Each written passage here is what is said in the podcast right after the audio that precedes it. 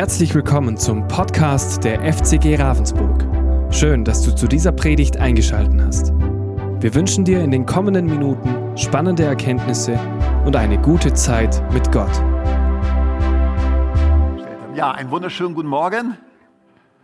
Auch meinerseits äh, ganz herzlich willkommen hier bei uns zum Gottesdienst. Ähm, ich denke, ihr war schon viel drin, auch von den Zusprüchen Gottes, wo er Dinge uns zugesprochen hat, äh, wo wir gespürt haben, hey, hier bin ich gemeint, Gott spricht zu mir. Ähm, wirklich stark. Und wir wollen weiterfahren hier am, am Markus-Evangelium. Für die, die hier regelmäßig kommen, die wissen, dass wir haben so eine Predigtreihe durch ein Evangelium gerade durch in der Bibel. Und das ist das Markus-Evangelium. Und da möchte ich aus dem zehnten Kapitel lesen. Und das ist eine sehr interessante Botschaft, die auch hier drin ist in diesem Text. Ähm, Habe ich ja noch nie rüber gepredigt. Und ich sage ja immer, und das weiß die Gemeinde, die hier regelmäßig kommen, vielleicht kann das der eine oder andere schon gar nicht mehr hören, wenn ich das sage. Darum bin ich ein Fan von Textpredigten, weil es wir Gott in dem Moment das Mikrofon geben. Nicht subjektiv suchen wir aus, was wir eh immer als Steckenpferd haben, sondern Gott möchte durch sein Wort zu uns reden. Und das ist so ein Text, der ähm, ja oft gar nicht mal so gepredigt wird. Muss mal gucken. Ja. Äh, vielleicht noch Folgendes, bevor wir einsteigen. Ähm, und zwar äh, wegen einer Ansage. Was wir haben am 4. April Ostergottesdienst. Wir haben ja am 2. April, also Freitag, Karfreitag um 10 Uhr einen Gottesdienst. Ganz herzliche Einladung, Karfreitag 10 Uhr. Ist aber nicht mit parallelen Kindergottesdienstprogramm, ist auch nur ein Gottesdienst dann, keine zwei. Und am 4. Oster, Ostersonntag haben wir dann ähm, wie gewohnt zwei Gottesdienste um 9 und um 11 Uhr. Und für diese zwei Gottesdienste, die werden auch stark ausgerichtet sein für Menschen, die noch nicht so mit dem Glauben zu tun haben. Ostern eignet sich sehr gut dazu. Und es gibt dazu sowohl digitale, hauptsächlich digitale Flyer, also die man per E-Mail oder per WhatsApp weitergeschickt bekommt. Jetzt sehe ich gerade, ich wollte den Joel noch vorher fragen, wie das losgestartet wird, aber ich glaube, der ist gerade oben. Aber es kriegt ihr dann mit. Es gibt dann also so digitale Flyer hauptsächlich. Da muss man auch nicht so viel Papier wegschmeißen. Und viele Menschen lassen sich heute sehr gut per WhatsApp einladen mit einem digitalen Flyer oder per E-Mail. Aber auch für alle, die natürlich kein Internet haben, werden wir auch einige Flyer drucken. Die werden dann nächsten Sonntag ausliegen. Und ganz speziell kann man sehr gut Außenstehende ansprechen. Vielleicht in dieser Osterzeit auch eine gute Chance, ähm, da Menschen zu erreichen kann auch gut sein, dass die ganze Situation doch so ein bisschen mehr das Fragen nach Gott bringt. Und das ist eine Möglichkeit auf jeden Fall, in dieser Zeit der Unsicherheit zu sagen, hier auf die Auferstehung Jesu und was das für uns bedeutet, darauf hinweisen. So, äh, da ladet es ein, man muss sich zu den Gottesdiensten anmelden, das steht auch auf dem Flyer jeweils drauf, auch wenn man, also nicht nur die Gäste, jeder muss sich anmelden zum Gottesdienst, sowohl ob er neun oder elf Uhr kommt und wer kein Internet hat, kann einfach ein Gemeindebüro anrufen, sich oder jemand anders noch dann anmelden. Bei diesen beiden Gottesdiensten wollen wir so mit Anmeldung verfahren. Okay. Thema Anmeldung. Äh, wir wollen ja auch ein nächstes, Mal, nächstes Kleingruppensemester wieder starten. Das haben wir immer im Frühjahr und im Herbst, wo wir in vielen Kleingruppen uns gerne treffen wollen, oft in verschiedenen Themen, diesmal unter einem Thema.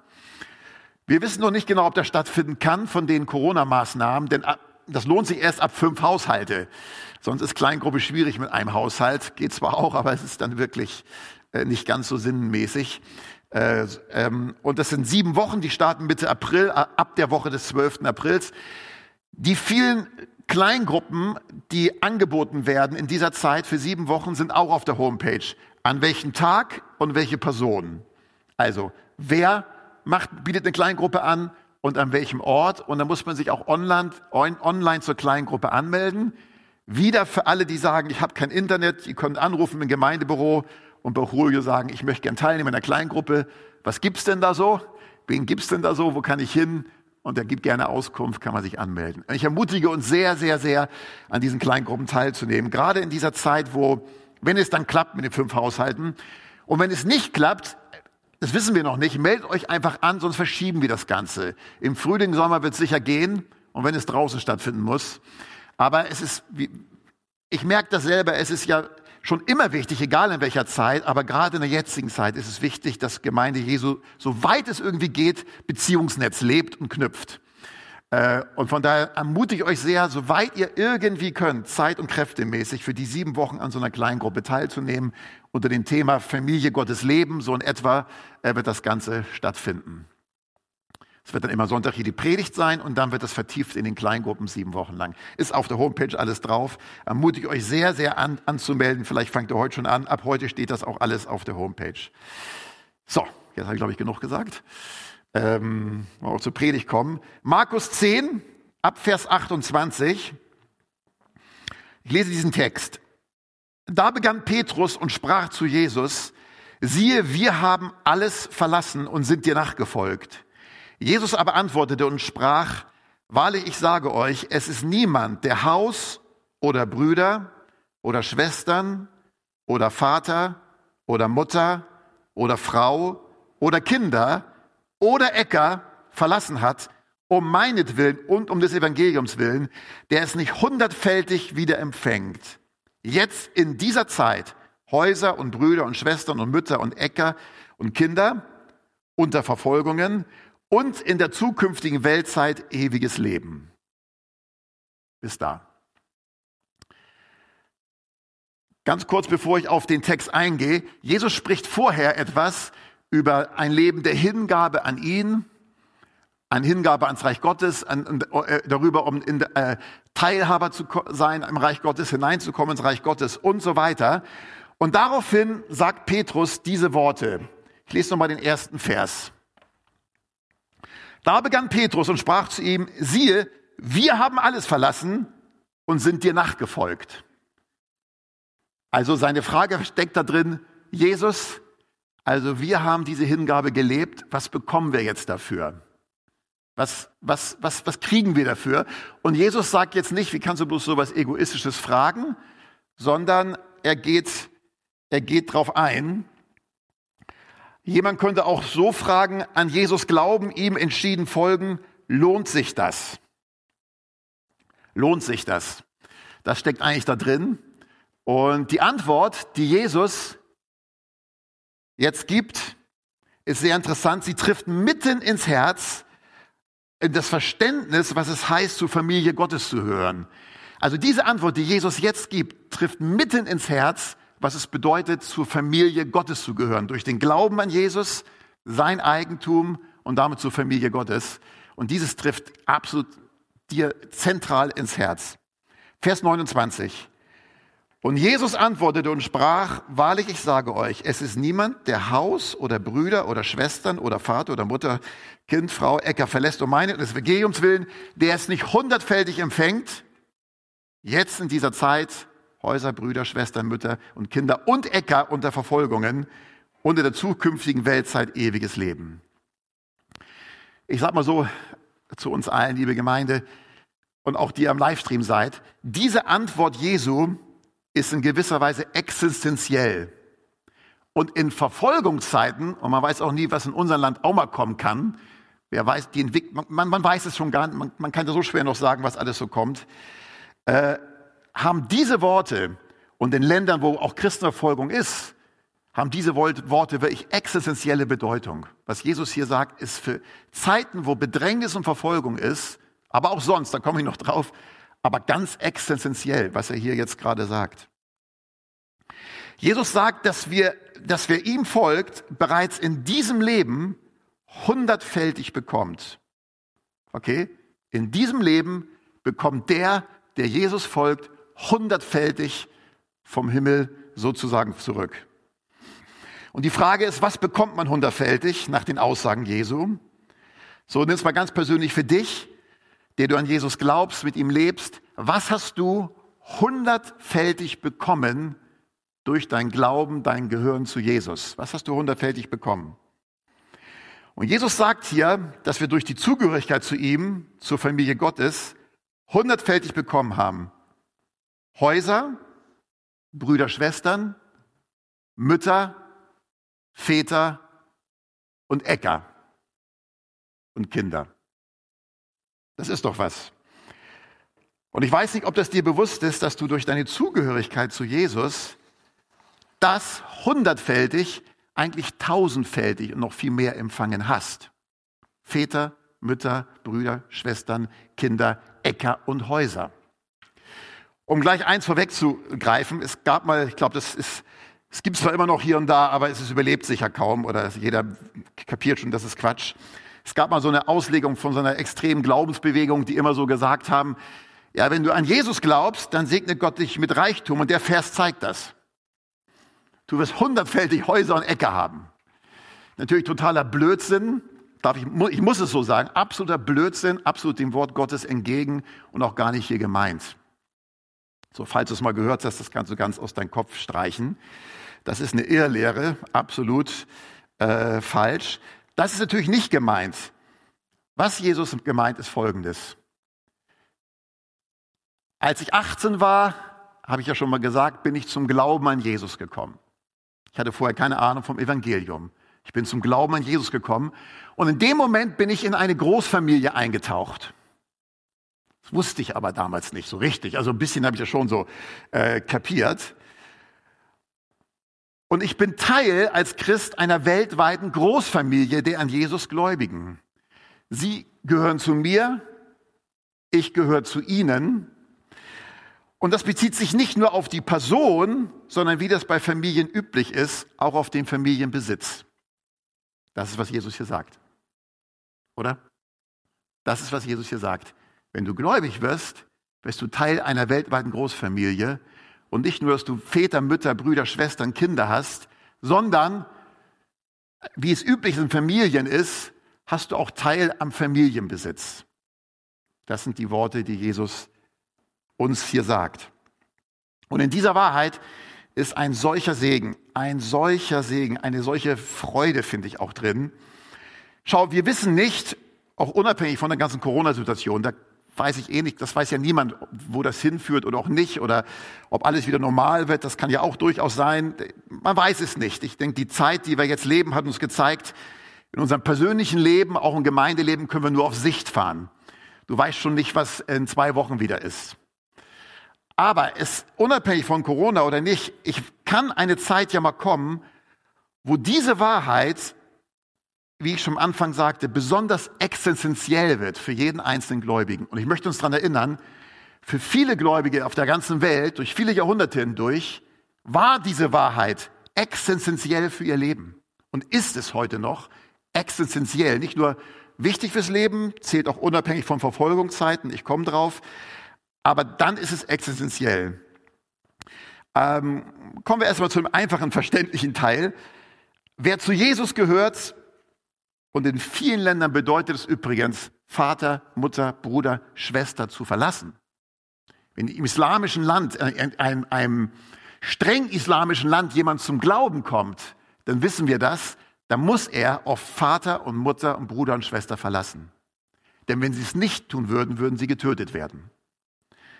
So, dieser Text ist, äh, äh, erfüllt sich auch in vielen Ländern dieser Welt buchstäblich.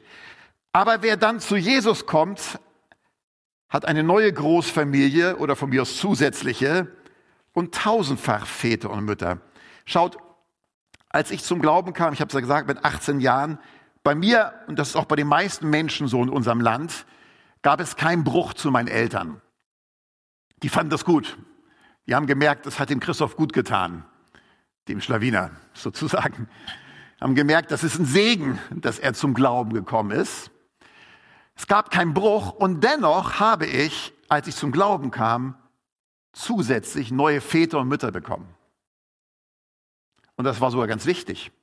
Und als ich frisch zum Glauben kam, äh, gab es ganz viele Dinge, jeder ist da unterschiedlich, die mich bewegten oder wo ich Probleme hatte, wo ich Fragen hatte. Und ich war so froh, dass ich Väter und Mütter hatte. Geistliche Väter und Mütter. Ich weiß noch, ein Ehepaar, Heidi Rolf-Dieter Hering, in Hamburg, die habe ich so oft aufgesucht. Das waren meine Väter und Mütter, weil meine leiblichen Eltern konnten mir für meinen Glaubensweg, der ich ein neugeborenes Kind war, konnten mir nicht die Milch geben, konnten mir nicht sagen, was dran ist, konnten mir hier nicht helfen oder auch später feste Nahrung geben, Dinge erklären. Schaut, wenn jemand zum Glauben kommt, ich vergleiche das immer gerne, der kommt wie in ein, ein neues Land, wo er noch nie gewesen ist. Und die Landkarte kennt er auch kaum, die Bibel. Und jetzt braucht er Väter und Mütter, die ihm helfen. Ich war so froh, dass ich Väter und Mütter hatte und ich bin so oft zu denen hingegangen oder habe da mich gemeldet und so weiter und so fort. Ähm, und das ist äh, ein großer Segen. Und ich weiß nicht, ob uns bewusst ist, die wir schon länger gläubig sind, eine gewisse Reife, nie voll ausgeprägt, aber eine gewisse Reife im Glauben haben, ob du jedes Mal, wenn jemand zum Glauben kommt, auch hier in der Gemeinde, du wieder neu Vater und wieder neu Mutter wirst. Weiß ich, ob das dir so bewusst ist. So, falls Menschen heute zum Glauben kommen zum Beispiel, bedeutet das für gerade die, die ein bisschen weiter reifer im Glauben sind, ich werde erneut Vater und Mutter. Weltweit gesehen wird man andauernd Vater und Mutter. Aber praktisch ausüben tut man es natürlich nur zu denen, wenn sich sowas ergibt. Ich hatte auch in Hamburg theoretisch viele geistliche Väter und Mütter, zu denen war das dann konkret gelebt worden, dieses Ehepaar, was ich hatte. Und die haben mir so oft, wie gesagt, geholfen. Ähm, ja, kann man gar nicht genug schätzen. Und ich würde uns, würde uns ermutigen, auch wenn wir erleben, vielleicht auch mehr und mehr, wie Menschen zum Glauben kommen, dass wir diese Sicht haben, die wir auch schon länger gläubig sind, gewisse Reife, in Bezug auf sozusagen Neubekehrte. Dass wir sagen, oh, ich bin für ihn Vater und Mutter. Ob das dann konkret sich ergibt in einer Vater-Mutter-Beziehung geistlich oder auch nur im Sinne, ich bete für die Neubekehrten, das ist, das muss man gucken, das kann man nicht machen. Aber mach, das sei dir mal bewusst. Du wirst andauernd Vater und Mutter, sagen wir auch, wenn hier Leute zum Glauben kommen. Aber nicht nur Vater Mutter, als Gläubiger hat man ja auch tausendfältig Brüder und Schwestern auf der ganzen Welt. So meine Familie wächst beständig, nebenbei auch mein Familienbesitz wächst beständig. Ähm, und die aller, aller, allermeisten von meinen Geschwistern, die kenne ich nicht. Aber kennt ihr das nicht auch, die ihr gläubig seid an Jesus? Es ist doch bemerkenswert manchmal, wenn man vielleicht in einem anderen Land sogar, du bist in einem anderen Land, eine andere Sprache, eine andere Kleidung, alles anders und du sagst dir, Sonntag will ich aber mal gucken, dass ich zum Gottesdienst gehe. Und du gehst da zum Gottesdienst und irgendwie spürst du, hier ist eine Art von Verbindung, obwohl du nicht mehr ihre Sprache verstehst eine Art von Zugehörigkeitsgefühl. Ist eine geistliche Realität.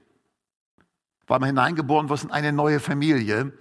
Ähm, und dann wird das eine geistliche Realität. Und man fühlt sich dann irgendwie wie zu Hause. Und je nachdem, wie die Gemeinde geartet ist, wird man auch wie zu Hause behandelt. Ich weiß noch, als ich vor vier Jahren in Nigeria war, äh, habe da ja rumgereist, so ein bisschen gepredigt, sozusagen ein bisschen gepredigt, ja. Ähm, und das ist natürlich Nigeria, ist es immer noch ein bisschen anders. Und gerade da, wo ich war, da, da waren überhaupt keine Weißen. Und als Weißer wirst du da immer besonders geachtet.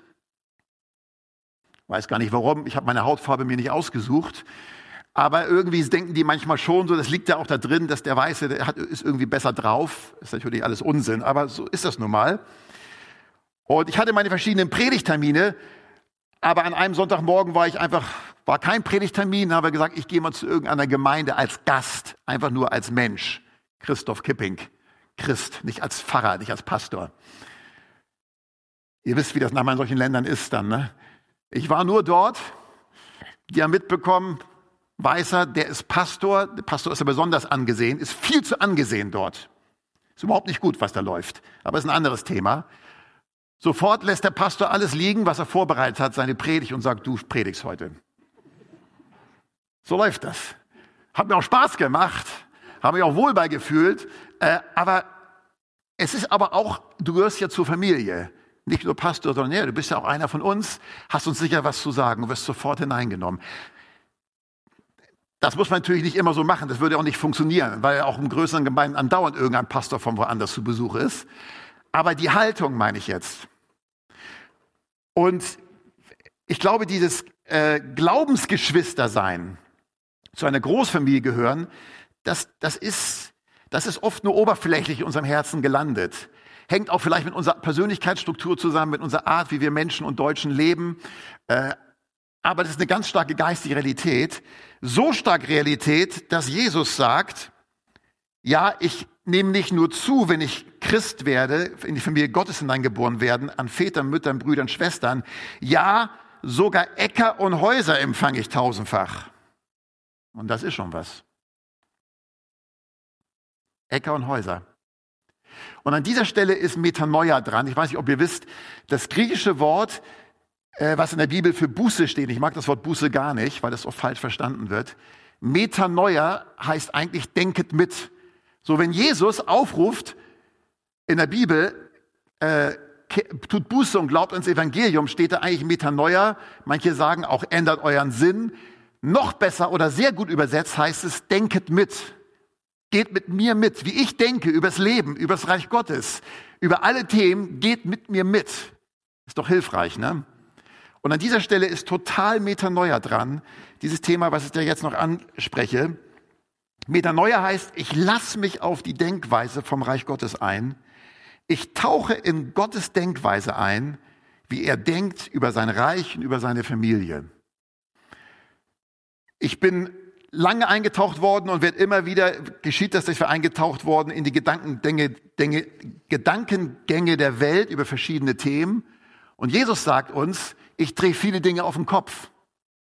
Und ich tauche euch in neue Gedankengänge ein. Übers Leben, übers Mich, übers Reich Gottes, über viele Bereiche des Lebens. Und er stellt so manche Dinge auf den Kopf.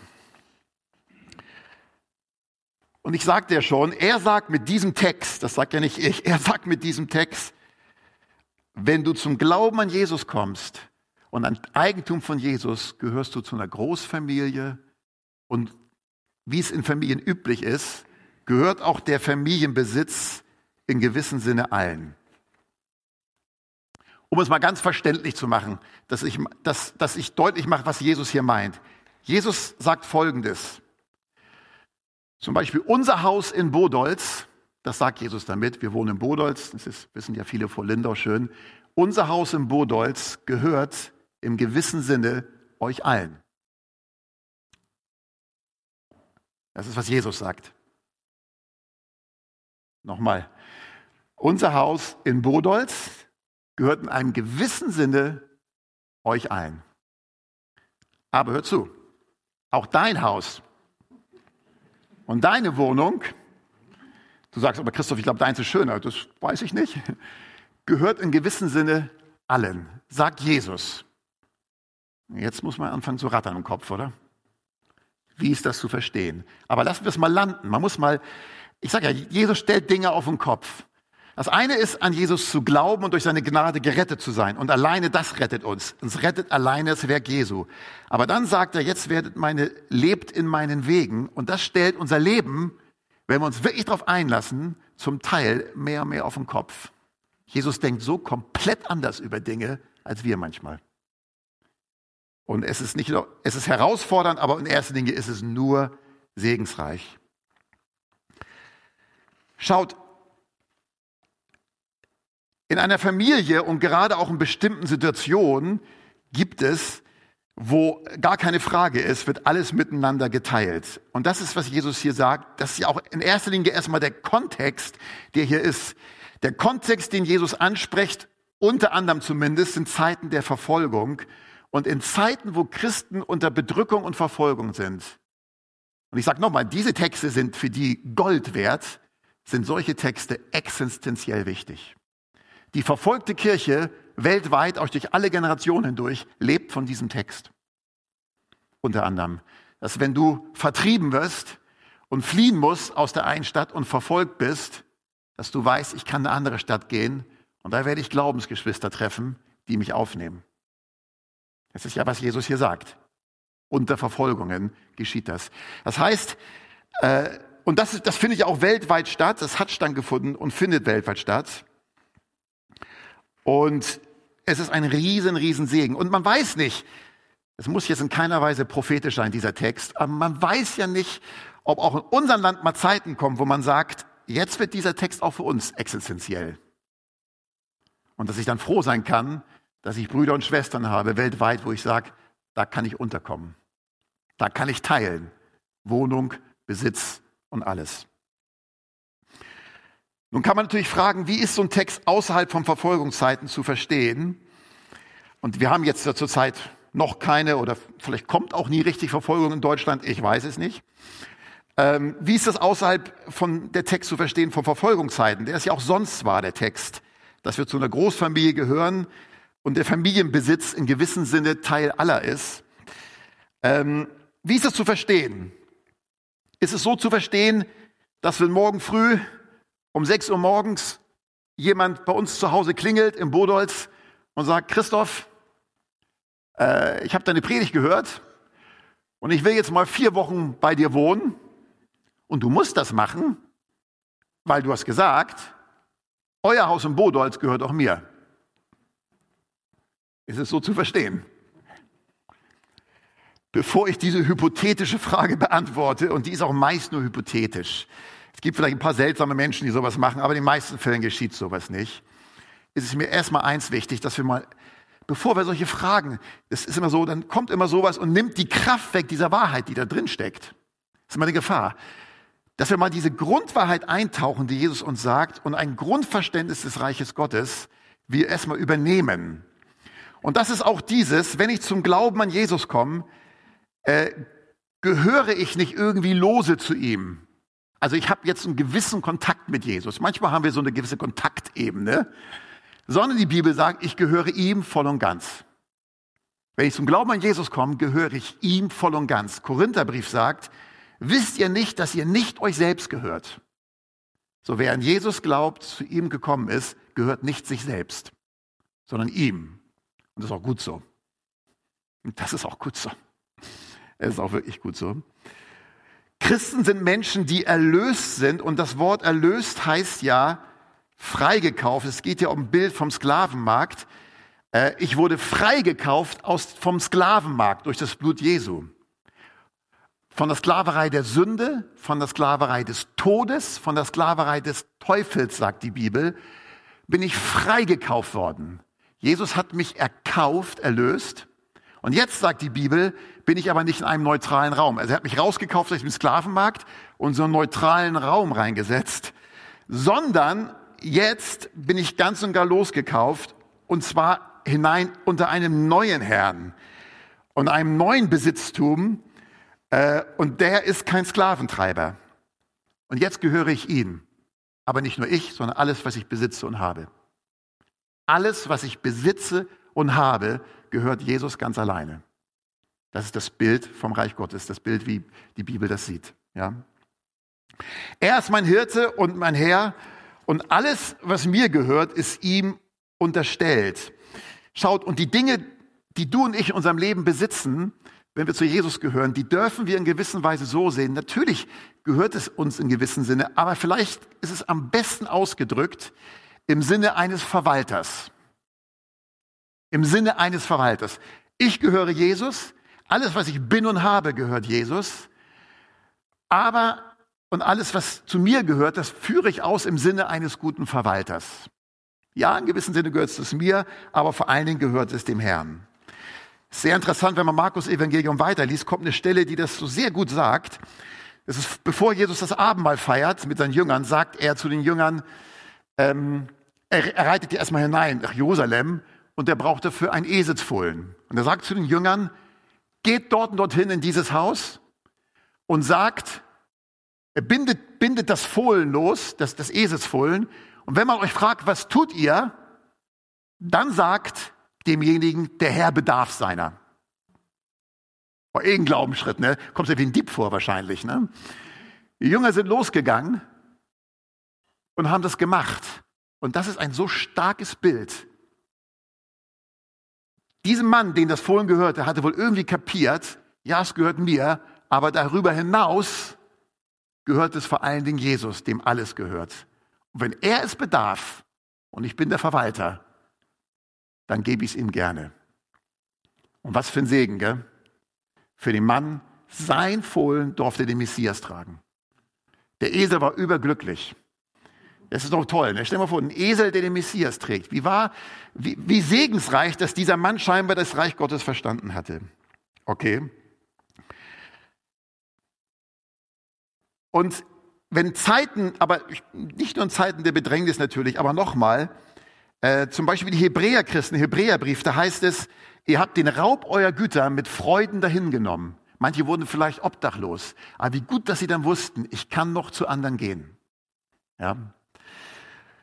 Und wenn Menschen gerade in solchen Notsituationen, wie Jesus hier beschreibt, in Verfolgung, man weiß ja, wie gesagt, nicht, ob auch mal so auf uns zukommt, dann will ich mit Freude und was für ein Geschenk ist es, offen dazu sein, meinen Familienbesitz zu teilen.